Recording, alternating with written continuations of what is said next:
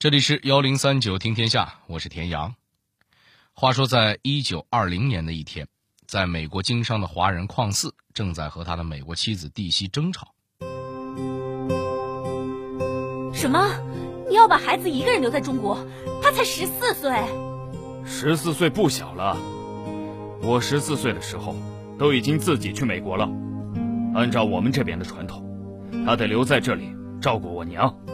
你别以为我不知道，你是想让他留下来打理你新置办的地产和工厂。对，这些地产我交给别人不放心，还是得交给自己的儿子。我说过了，我们生活在美国，你怎么不去管管你在美国的地产？为什么花这么多钱在中国买地盖房子？你简直是不可理喻！听过咱们上一期节目的朋友啊，可能还有印象，邝四少年时期去了美国。历经磨难之后，终于做出了一番事业，衣锦还乡。那么，在这之后，他的命运又如何呢？那些和他一样在美国的华人，又会被美国政府如何对待呢？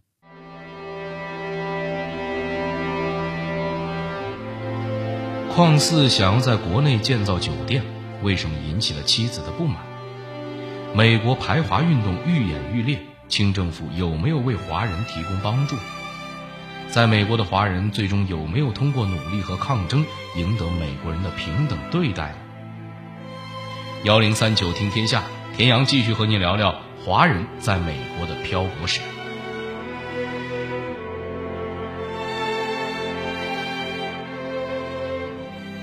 上期节目说到，邝四事业有成之后，带着美国老婆衣锦还乡了一次，不过家里的情况和他预想的有点不太一样。弟弟没有考上状元，却意外地展现出了生意天赋，很快就记住了美国海关的各种税率，还学会了用英文讨价还价。这对邝斯来说可是个惊喜，他一直想要一个聪明又受过教育的合伙人。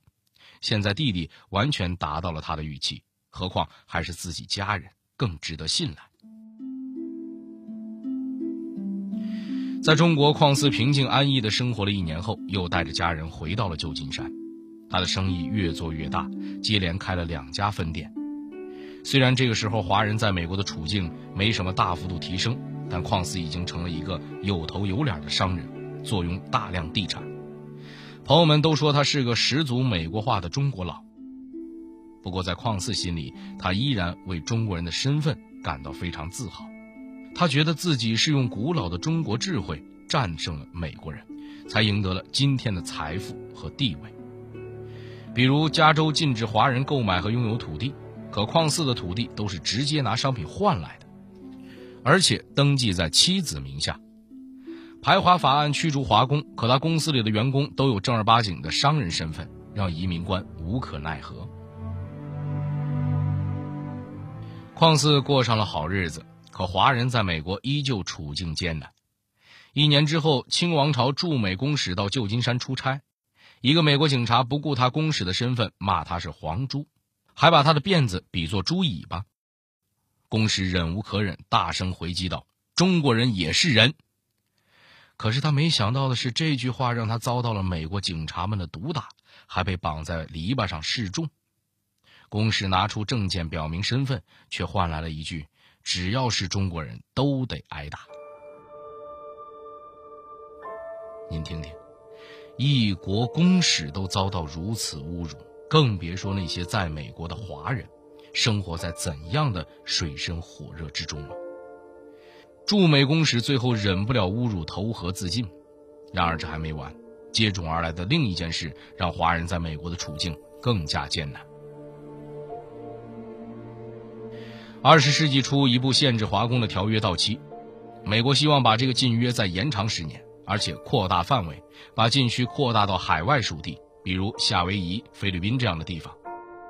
这个提议遭到了驻美钦差大臣的坚决反对，美国也不肯让步，立刻派出驻华公使来到紫禁城和清政府直接谈判。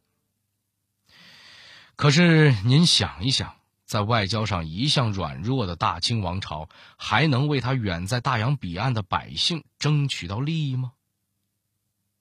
在加州的华人也早就明白，在这件事上，他们只能靠自己。第二年四月，在美国的华人向上海总商会发了一份电报，希望发动国内群众抵制美货，逼迫美国改变排华政策。这个建议得到了总商会的全力支持。五月就发出声明，号召大家不再使用美国机器，不用美国的商船运输货物，也不在美国的商行担任翻译。说真的，商会和民众可比清政府靠谱多了。这个号召一发出，立刻得到了商界、学术界与媒体的全力配合，全国不少地方也发起了抵制美货运动。抵制美货运动在国内展开，得没得到清政府的支持和帮助呢？美国最后有没有放弃条约？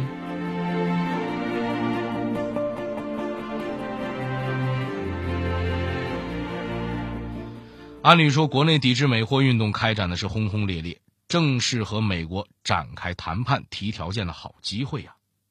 可是清王朝呢，不仅无动于衷，反而还和美国达成协议，同意出面镇压这场运动。国内民众和国外华人听到这个消息后，算是彻底看明白了：软弱无能的清政府根本靠不住，想要和美国人抗争，最终还得靠自己。此后，华人团体在美国各地组织起大大小小的反对排华行动。那这个时候的矿四呢？对于他来说，虽然已经进入中产阶级，可内心深处还是把美国人当作翻鬼。同时，他也明白，不管再怎么有钱，美国人都不会尊重自己。这种观念最终影响到了他的家庭生活。矿四希望自己的女儿去唐人街上中文学校。可是妻子蒂西执意让孩子学英语，接受美国教育。他认为矿四和孩子们都生活在美国，必须接受美国的生活方式。可矿四认为，一个中国人的女儿要学会做女工，学会三从四德，这样长大了才能成为一个好的妻子。您可别觉着他这是老顽固，您想想，矿四十几岁来到美国，然后一直在打工。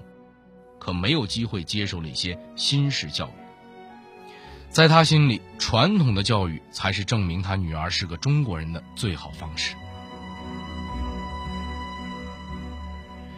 矿四和妻子理念上的分歧也蔓延到了财务规划。蒂西希望丈夫能出钱打理打理他的地产，可矿四坚持把挣来的钱寄回广州的小村子，在那里给村民们修建学校，也给自己置办地产。他的做法想必您也能理解，中国人对于故乡的执念太重了。况四觉得自己总有一天要风风光光的回国颐养天年、落叶归根，可不能让自己死在美国的土地上。他每天都通过报纸关心着同胞们的状况，可他在上面看到的都是什么华人的蔬菜车被掀翻、辫子被人随意撕扯，还有因为各种微不足道的理由被杀死的报道。不过，也有好消息，国内掀起了辛亥革命，软弱无能的大清帝国总算是咽了气。他决定等到时局稳定下来再回国看看。况四可能也没想到，他这一等就是九年。北洋政府复辟，各地军阀混战，各种事件层出不穷，一直也没能安定下来。不过，华人在美国的处境总算是有了点起色。美国人花了快一个世纪才弄明白，抢了他们饭碗的不是华工，而是那些资本家。虽然情况有了好转，但矿四渴望回家的心情一点儿都没变。一九一九年，矿四一家登上了南京号汽轮，经过一个月的航程之后，回到了香港。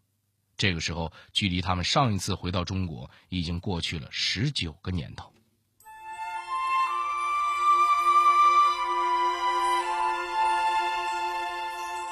和上一次回家时候的期待不同，这次回家却让矿四和妻子闹了很大矛盾，这是为什么呢？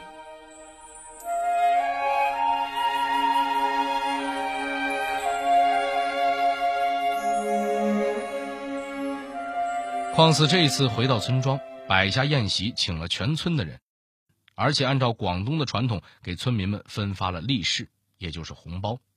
还拿出一万美元，准备帮村民开办一间农场。做完了这些之后，邝思又在佛山买了房产，准备开一家酒店。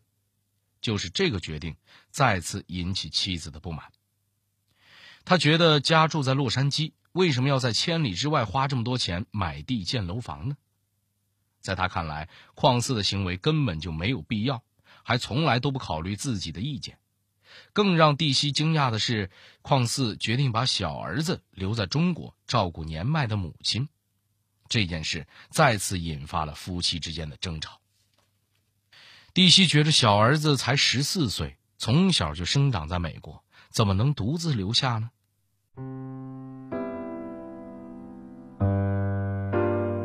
这场争吵没得出结果，最后蒂西决定带着孩子们先回美国。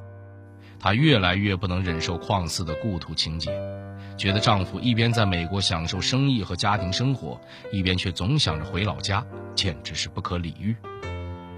留在国内的邝四也没有原谅妻子，他认为蒂西应该服从自己的决定，并且成为得力的助手，怎么能处处和自己对着干呢？老婆走后，邝四在故乡待了一年多，竟然又迎娶了一个姑娘，还生了一个女儿。这桩婚事让蒂西是彻底绝望。邝四回到美国之后，俩人在律师的见证下正式离婚。哦，在这儿啊，我还得插一句跟您说一下，他们俩当初结婚只是签了一份合约，这次所谓的离婚也只是宣布当初的合约无效而已。在这个排华依旧很严重的加州，与中国人结婚也在禁止条例之内。邝四和蒂西的结婚可从来都没有被这个国家承认过。处理完一团乱麻的家事。匡斯终于有精力重新审视一下自己这么多年在美国的努力了。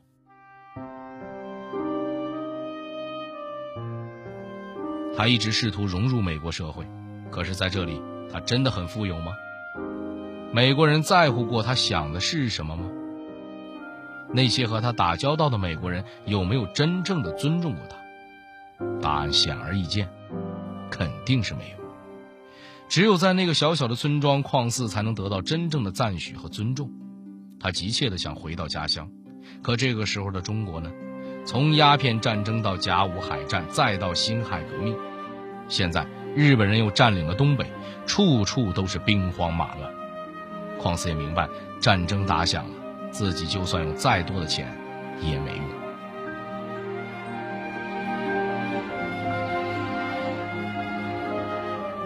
这种矛盾让邝四和跟他一样的华人困扰了好几年。虽然这个时候美国政府对待华人的态度有所改善，邝四也半点高兴不起来。他知道侵华日军已经发动了全面进攻，中国军队被打得节节败退。就算他早就清楚日本人的进攻来头不小，也没想到情况会这么糟糕。不久之后，他还得到消息，自己在佛山建造的大酒店已经成为了日军的战时司令部。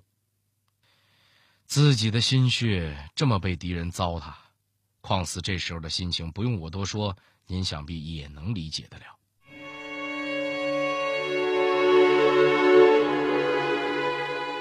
抗日战争让美国人和华人的关系有了点缓和，在美华人也坚持不懈地为自己抗争，最后他们赢得美国人平等的对待了吗？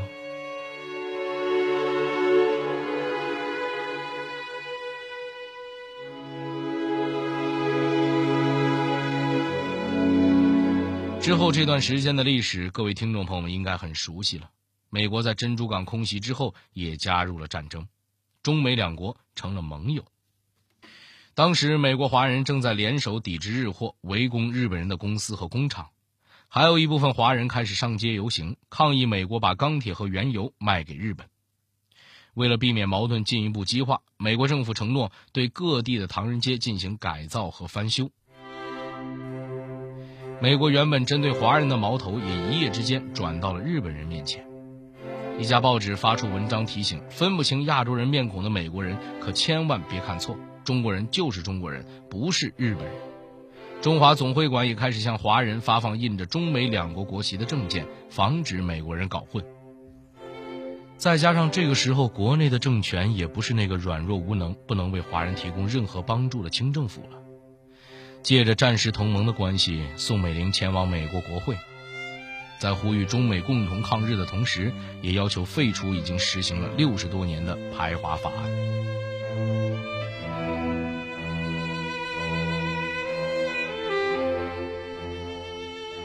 这个时候，邝嗣也一直没有放弃回到中国的念头。国共战争结束之后，他最后一次回到了故乡。虽然看见的是房屋倒塌、土地荒芜、满目疮痍，不过他可不介意在这里颐养天年。然而，历史可能是有意捉弄这个年过九旬的老人吧。朝鲜战争爆发后，邝嗣的计划又一次被打断了。美国政府再次开始了排华宣传，邝嗣担心美国的亲人只能回到美国。不过，在生命最后的这段日子里，邝嗣依然关心着大洋彼岸的故乡。他寄钱回国接济乡亲，可他心里也知道自己恐怕无法达成落叶归根的心愿了。就这样，一直到一九五七年三月，邝嗣在美国去世。当地的报纸纷纷报道了这位唐人街年纪最大居民的离世，可他们丝毫没有提及邝嗣和他的家族这么多年来受到的种种歧视。和磨难，只把他描述成了一个好几代洛杉矶人都认识的可敬的老人。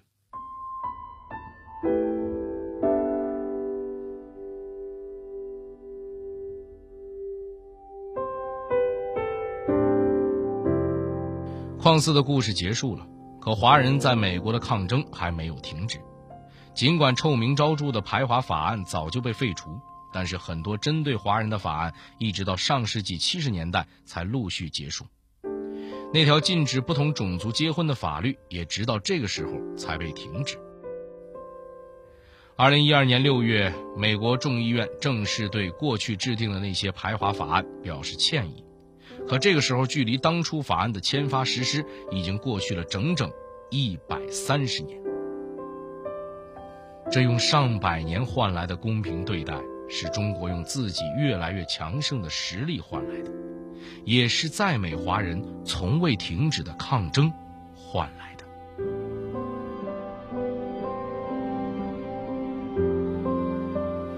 好了，这里是幺零三九听天下，我是田阳。最后，代表节目编辑马诗佳、程涵，小剧场配音刘思岑、玄儿，感谢您的收听。如果您想和我们沟通交流，获取听众福利，欢迎您关注微信公众号和新浪微博幺零三九听天下。明天中午一点，更精彩的故事还在等着您。